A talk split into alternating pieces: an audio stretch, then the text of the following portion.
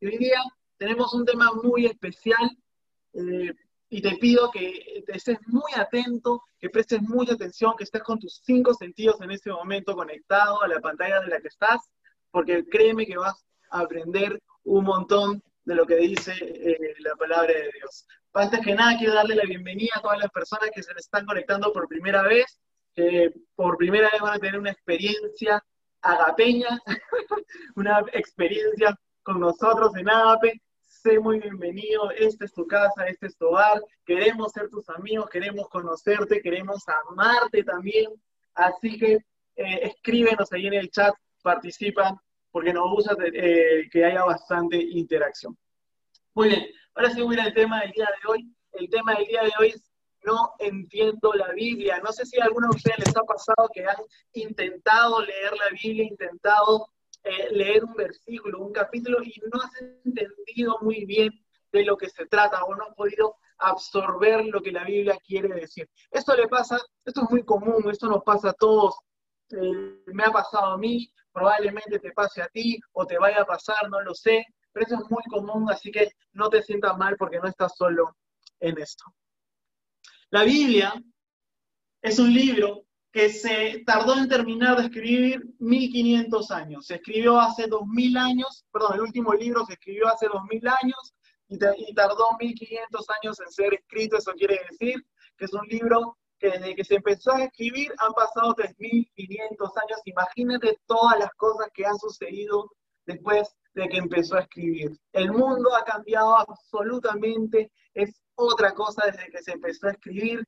Y eso eh, es una desventaja, pero la Biblia sigue siendo relevante porque su mensaje, y hoy día lo vas a ver, sigue siendo relevante para nuestros días. Son 66 libros, tiene diferentes géneros literarios, tiene poemas, tiene historias, tiene cartas, eh, tiene profecías, tiene un montón de diferentes géneros literarios y ha sido escrita por 40 autores. Y estos autores han sido personas completamente diferentes, de profesiones diferentes. Algunos han sido pescadores, otros escritores, otros han sido reyes, otros han sido sacerdotes. O sea, eh, es, muy variada la palabra de Dios, es muy variado. Eh, eh, incluso la forma en que escribían, el tiempo que escribían, la coyuntura en la que cada uno de ellos estaba, era completamente diferente. Pero esto esto que te voy a decir eh, ya le da a la Biblia un carácter de divina o, que ha sido inspirada por Dios. Porque la Biblia, a pesar de haber sido escrita durante 1500 años, nos habla de una sola historia.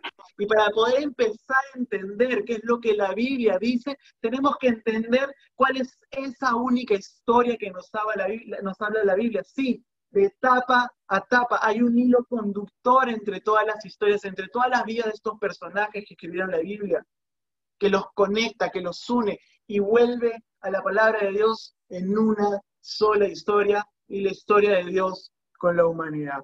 Cuando yo le pregunto a las personas qué saben de la Biblia, lo primero que me dicen son los diez mandamientos. Yo hice una investigación, hice un research, eh, una encuesta a algunas personas eh, bueno, no era una gran encuesta, en realidad le pregunté solo a tres personas, pero eh, lo que me dijeron fue esto, los diez mandamientos, ¿qué sabes de la Biblia? Y lo primero que se viene a nuestra mente probablemente es que es esto, los diez mandamientos, las reglas que hay en la Biblia. La Biblia es un libro que tiene normas de conducta, otros mencionan de repente por ahí el apocalipsis, el infierno y el cielo, eh, pero es muchas de las cosas que hemos aprendido.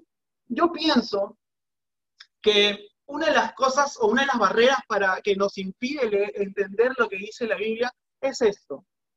Bueno, en realidad son varias, ¿no? Pero yo creo que tenemos una expectativa, cuando nos acercamos a la palabra de Dios tenemos una expectativa errada, porque tratamos de encontrar algo eh, que ya está predispuesto en nuestra mente. Y eso hace que, por ejemplo, no tratamos de buscar más reglas que nos digan qué vamos a hacer, qué reglas debemos cumplir. Pero, eh, y aquí te quiero ser sincero, eh, los diez mandamientos solo aparecen en tres partes de la Biblia. Es un libro de 66 libros, acuérdate, y solo aparecen tres o cuatro partes, no aparecen más. Y muchos creen que el tema central de la Biblia son los diez mandamientos. Y hoy quiero enseñarte y explicarte cuál es ese tema central. Porque si tú no conoces ese tema central, vas a, va a seguir siendo muy difícil para ti que sigas, que cuando te acerques a la Biblia puedas entenderla. Pero quiero hacer un recuento rapidísimo de las historias bíblicas, de algunas historias bíblicas para que tú me entiendas y vengas conmigo y pueda descubrir cuál es ese hilo conductor o cuál es esa, ese centro. Recuerda que nadie juzga un libro por, por el primer capítulo, por el segundo capítulo. Nadie juzga una, una película por los 10 minutos de la película. Uno termina de ver el capítulo, la película completa, o termina de leer el libro para realmente saber de qué se trata la película y el libro. Y la Biblia también es así. Por eso quiero hacer un recuento rápido de tapa a tapa de algunas historias para que tú me entiendas qué es cuál es el hilo conductor y cuál es el tema central. Pero antes que nada, quiero pedirle a mi esposita hermosa que me pueda traer un poquito de agua porque ya me estoy, ya la garganta se me está secando. Gracias, amorcito. Te amo. Bien, la primera historia que les quiero contar es la de Abraham. La Biblia dice que Dios llama a Abraham y le promete que va a tener un montón de, este, de hijos, tan incontables como la arena del mar, incontables como las, como las estrellas del cielo. Y Dios cumple esa promesa porque de Abraham salen las tres principales religiones del mundo, la cristiana, la religión eh, judía y la religión islamita. De él nacen esas tres religiones. Y somos incontables, los cristianos, judíos y, islamitas son incontables. Entonces Dios cumplió esa promesa. Pero no solo le dijo eso, le dijo a Abraham que de tu descendencia todas las familias de la tierra serán bendecidas. Y cuando le dice esto a Abraham, Dios se estaba refiriendo a una persona que iba a nacer de la prole de Abraham, es decir, este, iba a ser un hijo suyo después de muchas generaciones que iba a bendecir a toda la familia. O sea, adivinen quién es. Se estaba refiriendo completamente a Jesús. Vamos un poco más allá de la Biblia y encontramos la historia de Moisés. Moisés, este libertador que saca eh, al pueblo de, Israel cuando están cautivos y eran esclavos en Egipto y se los lleva a esta tierra prometida que hoy en día es Palestina. Bueno, eh, la Biblia nos cuenta que una de las historias de, eh, esta, de, Moisés, es que ellos aún están por salir de Egipto y Dios les dice que tenía que sacrificar un cordero y pintar sus casas de sangre porque él iba a pasar, iba a pasar eh, una maldición que le iba a caer a todas las personas que no tuvieran esta puerta con la sangre de este cordero. Bueno, esta sangre y este cordero significan o simbolizan a quién creen, a Jesús también, a su muerte, a su, a su sacrificio en la cruz. La Biblia dice que Él es el cordero de Dios que es sacrificado por el mundo. Entonces, desde ya, de, de las primeras páginas, ya vamos viendo cuál es ese hilo conductor o cuál es ese tema central. ¿Se acuerdan de David? David el rey de Israel, este rey que venció a este, a, este gigante de tres metros. La historia de David es súper conocida, es súper leída, está en todas partes, incluso en los libros de negocio. Eh, pero algo que no muchos sabemos es que Dios le prometió algo a David, le dijo, David, ¿sabes qué? Yo te voy a dar un hijo y ese hijo va a ser rey para siempre y va a gobernar las naciones para siempre. Y de ahí de quién se estaba refiriendo, se estaba refiriendo a Jesús también. Se está hablando de Jesús porque la Biblia dice que Jesús va a reinar sobre todas las naciones y su reinado no va a tener fin. También los salmos, que son, es un libro de poesía. Obviamente está escrito en hebreo y a la hora de traducir al español como que ya no, se ve tan poético. Pero en el hebreo es un libro de poesía, es un, libro, es un libro que te, de coros, de canciones que riman, que, son ah, en el idioma original, son maravillosos. Eh, los salmos, muchos de ellos incluso fueron escritos por el rey David. Y el Salmo 22. Hay un montón de salmos que, hacen lo que te voy a decir, pero el Salmo 22 nos da detalles, léelo, créeme, léelo, anótelo ahí, léelo, nos da detalles del sufrimiento de Jesús hacia la cruz, detalles. El Salmo 22 el, libro de los Salmos fue escrito eh, creo que mil años antes de que Jesucristo venga. Pero los Salmos también señalan a Jesús. Daniel era un profeta, es este que fue librado del pozo de los leones. Eh, también él profetizó que un hombre, el Hijo del Hombre, así lo llamaba, iba a reinar sobre todas las naciones. Adivinen de quién estaba hablando. Estás en lo cierto, está hablando de Jesús. Y el Nuevo Testamento, digamos, ya pasamos por el Antiguo Testamento y ahora llegamos al Nuevo Testamento. El Nuevo Testamento, ¿de qué habla? Nos habla los primeros cuatro libros de la historia de Jesús, de la vida de Jesús, y el resto de los libros nos habla de lo que la iglesia eh, cumple, cumpliendo este mandato de Jesús de ir y predicar a las demás naciones. Entonces, creo que ya te diste cuenta cuál es ese tema central de las escrituras. No, no son los diez mandamientos, olvídate de eso, no son las reglas, la Biblia no es un libro de reglas, es la historia de Dios a través de Jesús. La Biblia nos enseña desde el capítulo 1 hasta el capítulo final de Apocalipsis, de Génesis hasta Apocalipsis, acerca de Jesús, su enseñanza, su muerte y su resurrección. La Biblia entera se trata de Jesús. Y tú para empezar a entender, cuando la lees, cuando la leas, tienes que entender de qué se trata. Y este es el tema central de la Biblia, de Jesucristo. Mira lo que dice Juan 3:16, porque esto es bien importante para poder eh, eh, entender de qué se trata, ¿no? Juan 3:16 dice, pues Dios amó tanto, hay un énfasis ahí que me encanta, Dios amó tanto, tanto, tanto nos ha amado Dios, tanto, hay un énfasis maravilloso que eh, Juan escribe ahí, Dios amó tanto al mundo. ¿Quiénes son parte del mundo? Tú y yo, todos los seres humanos. Dios amó tanto al mundo que dio a su hijo, a su único hijo, hablando de Jesús, para que todo aquel que crea en él no se pierda, sino que tenga vida eterna. Ahora mira esto, si la Biblia se trata de Jesús, y Juan 3:16 me dice que Jesús vino como una muestra de amor de Dios. O sea, Jesús es la muestra de amor de Dios. Es el amor de Dios, Jesús.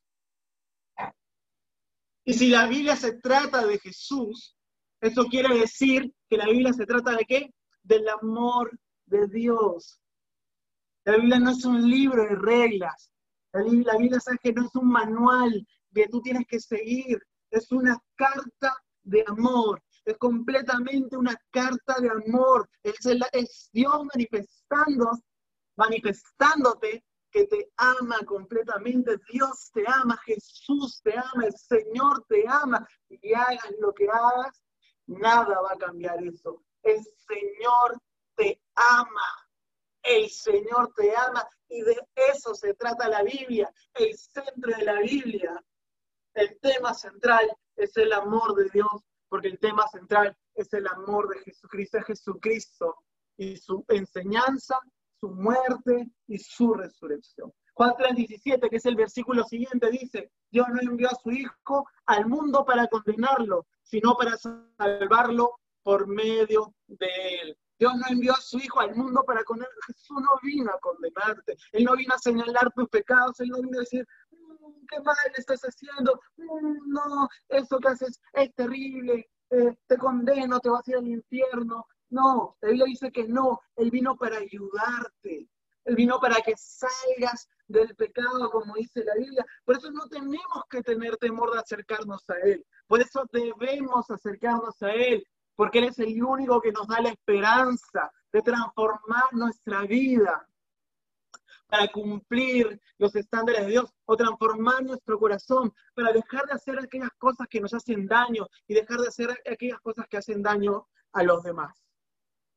Pero es cierto que en la Biblia hay ley, hay, mandamientos, es cierto que en la Biblia hay reglas que se deben cumplir. Eh, pero yo quiero enseñarte por qué están. Porque también la Biblia nos dice que estas reglas y estos mandamientos tienen un propósito. Vamos a leer Gálatas del 13, el 23 al 24, y acompáñame a leerlo. Mira lo que dice. Antes que se nos abriera el camino de la fe en Cristo, estábamos vigilados por la ley. La ley significa las reglas, los mandamientos. Nos mantuvo en custodia protectora, por así decirlo, hasta que fue revelado el camino de la fe. Dicho de otra manera, la ley, o sea, los mandamientos, las reglas, fue nuestra tutora hasta que vino Cristo, nos protegió hasta que se nos declarara justos ante Dios por medio de la fe. Antes, y conmigo, antes, ahí donde estás, antes, escribe en el chat, antes, antes que venga Jesús. Las reglas eran antes que venga Jesús. Y mira, dos veces dice hasta, hasta que vino Cristo, hasta que se nos declarará justos ante Dios por medio de la fe. Antes que venga Jesús, hasta que vino Jesús. Hay un propósito para las reglas. Hay un propósito, claro que sí, Dios tenía un propósito, por eso lo escribió, por eso dejó que se escribiera. Yo no sé si alguna vez en tu vida te ha pasado que has querido dejar de hacer algo que es dañino, pero no has podido. Y eso, eso, eso dañino viene de tu corazón. Y las reglas, lo que, no sé por qué los seres humanos tenemos esta tendencia de hacernos daño, esta, inclinación a lo malo. Si no, saca tu cabecita por la ventana y vas a ver que es así. Eh, aprende las noticias y vas a ver que es así. Hoy vivimos en un momento así, gente que, que sale a la calle sin mascarilla, que es irresponsable, personas que, que este, comparten noticias falsas y generan psicosociales falsos. Los, los seres humanos tenemos una inclinación al mal. Y lo que Dios hizo es justamente eso, cercar nuestra maldad a través de reglas para poder contener eso negativo que está en nuestro corazón. Pero recuerda que es lo que dice la Biblia en Galatas, hasta, hasta, hasta que vino Cristo. Había unos personajes en, el tiempo de Jesús que se llamaban los fariseos. Los fariseos eran hombres que tenían poder político, poder social, el poder religioso, eran los religiosos de la época. Ellos cumplían todas las reglas. Ellos, ¿sabes qué?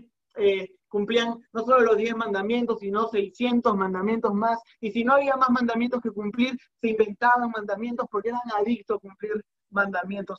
Esos personajes fueron los que mataron a Jesús. Esos personajes fueron los que instigaron al pueblo a que mataran a Jesús. Fueron los que denunciaron a Jesucristo. Y en un momento, uno de los fariseos le dice al Señor Jesucristo, le pregunta, esto está en Mateo 22, 36, 40. Dice, maestro, ¿cuál es el mandamiento más importante de la ley? ¿Cuál es de todos los mandamientos que hay la ley el más importante? Y el Señor Jesucristo les enseña eso.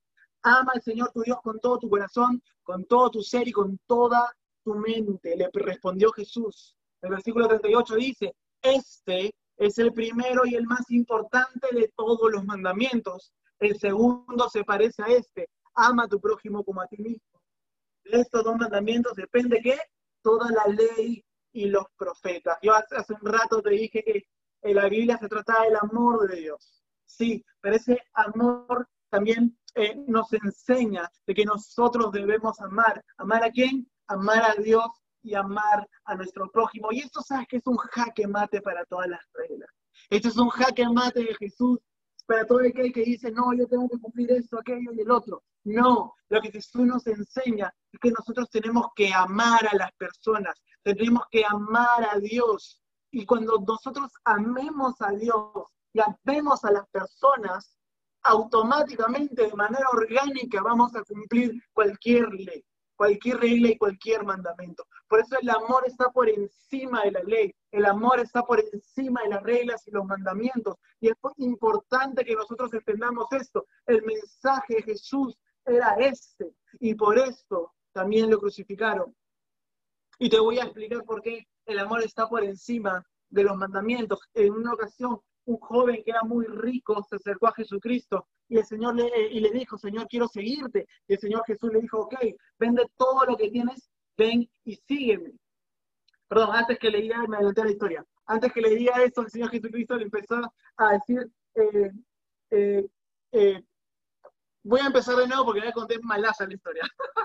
el Señor Jesús estaba ahí y el joven rico se acerca y le dice al Señor Jesucristo, ¿qué haré para heredar el reino de los cielos? El Señor Jesucristo le empieza a decir los mandamientos. Y antes que el Señor Jesucristo empezar, termine, el joven rico le dijo, todo esto yo lo he cumplido y lo he cumplido siempre. Y el Señor Jesucristo le dijo, bien, qué bueno, pero ahora vende todo lo que tienes, ven y sígueme. ¿Y sabes lo que hizo el joven rico? El joven rico dijo, no, no, no hay forma que yo venda todo lo que tengo porque tengo un montón de riqueza, no lo voy a vender, no se lo voy a dar a los pobres, así que no quiso seguir a Jesús. Entonces, tú date cuenta de esto. Las reglas pueden generar una buena conducta, pero no transforman tu corazón, porque el amor del joven rico no es, a pesar de que cumplía las reglas, no estaba en Dios y si no estaba en sus riquezas. Por eso las reglas no transforman nuestro corazón. También lo vemos en la historia de José, el papá de Jesús. Cuando él se entera que María está embarazada, dice la Biblia que él no la denunció y eh, no la denunció porque era justo. Y, y, secretamente la dejó cuando la ley y los mandamientos decían que tenía que denunciarla, pero la Biblia dice que él fue justo. ¿Qué significa eso? Que fue aprobado por Dios. ¿Por qué? Porque el amor está por encima de las reglas. El amor está por encima de, seguir cualquier regla, de la ética y la moral. Si tú puedes, eres capaz de amar incondicionalmente, vas a tener una vida como Dios quiere que vivas. ¿Qué es lo que Dios quiere que vivas? Quiere que tengas una vida llena de amor, que disfrutes su amor y que tú también ames a los demás. Pero ¿dónde? ¿De dónde saco ese nivel de amor? ¿Cómo puedo ser capaz de amar a los demás que cuando vienen a hacerme daño, soy capaz, ¿sabes qué? De no denunciar a esa persona como hijo José. Obviamente María estaba embarazada, ahora el Espíritu Santo, pero José en ese tiempo no sabía, él pensaba que la habían sido infiel. Eh, ¿Cómo puedo ser capaz de dejar de amar todo lo que tengo si soy multimillonario, venderlo lo puedo dejarlo por seguir a Jesús? Bueno, y la respuesta es una. Ese amor solo viene de una fuente. Y esa fuente es Dios, es Jesús. Gálatas 5, 22, 23, mira lo que dice. Más el fruto, es decir, lo que produce del Espíritu, está hablando del Espíritu de Dios, es decir, de la presencia de Dios. Es amor, gozo, paz, paciencia, benignidad, bondad, fe, segunda, templanza. Contra tales cosas no hay ley. Contra tales cosas no hay reglas ni mandamientos. El fruto, de donde, la fuente donde conseguimos ese amor es Dios. Y lo que Jesús ha venido a hacer es que tú puedas tener una conexión con Dios para que Dios pueda derramar ese amor sobre tu corazón. Rápidamente voy a leer eh, Romanos 5.5, mira lo que dice. La esperanza no avergüenza, porque el amor de Dios ha sido derramado en nuestros corazones por el Espíritu Santo que nos fue dado. La Biblia dice que Dios es amor. Entonces Él es la fuente de amor. Y de eso se trata la Biblia, de eso se trata el Evangelio, no de otra cosa. Nosotros nos alejamos de Dios. Y Jesús vino a derramar su amor sobre nosotros para que ese amor fluya hacia otras personas, para que el amor de Dios en nuestros corazones nos permita eh, a andar, eh, hacer las cosas bien. ¿Por qué te digo que el amor hace que tú hagas las cosas bien y que no necesites reglas? Porque cuando yo amo, orgánicamente busco el bien de los demás. Si yo amo a mi esposa, no voy a serle infiel porque la amo. Si yo amo a mis amigos, no voy a permitir eh, que discutamos por tonterías. Al contrario, voy a buscar el bienestar de nuestra relación, igual con cualquier tipo de relación. Cuando tú amas, quieres, buscas el bien para los demás. Y eso es lo que se trata el Evangelio. Juan 8 del 1 al 7 nos cuenta una historia, Juan 8 del 1 al 7 nos cuenta esa historia de esa mujer que había, acababa de caer en adulterio. Era una mujer que había caído en pecado. Había engañado a su esposo y le trajeron todos los fariseos, los personajes que te, que te conté al principio. Le trajeron a los pies del Señor Jesucristo. Los fariseos miraban desde arriba porque ellos cumplían las reglas y las leyes y, despreciaban a todos los pecadores. ¿Y saben lo que nos cuenta la Biblia?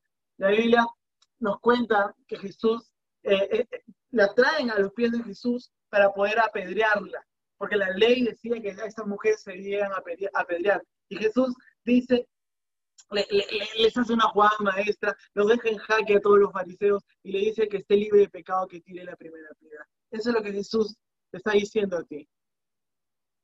Eso es lo que Jesús nos está diciendo a todos nosotros. No se trata de condenar al mundo, se trata de salvarlo. Y también la Biblia nos cuenta que Él se, se agachó, Él se agachó por esta mujer.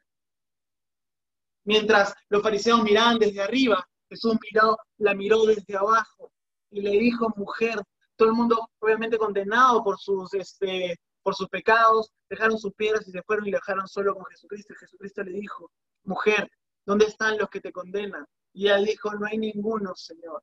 Y le dijo, yo tampoco te condeno. De esta manera le mostró su amor, el único que tenía el derecho de lanzar una piedra, el único que no había pecado nunca. Le dijo, yo tampoco te condeno, levántate y no peques más. De eso se trata la Biblia. Se trata del amor de Dios que nos levanta para no seguir pecando. Se trata del amor de Dios derramando en nuestros corazones para poder transformar nuestro corazón, para que seamos capaces de llevar ese amor a los demás.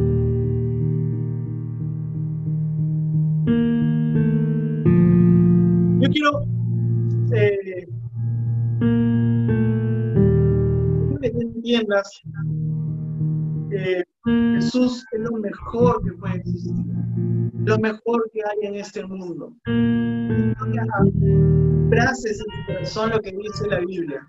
Que Jesús te ama, que el Señor te ama, que Dios te ama y Jesús no ha venido a condenarte, Él ha venido a salvarte, a demostrarte amor. ¿Sabes qué significa salvación?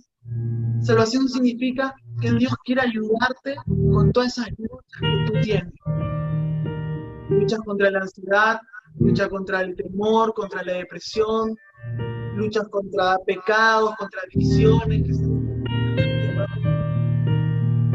luchas con, con autoestima, luchas incluso con tus trabajos, con tus estudios y mucho más.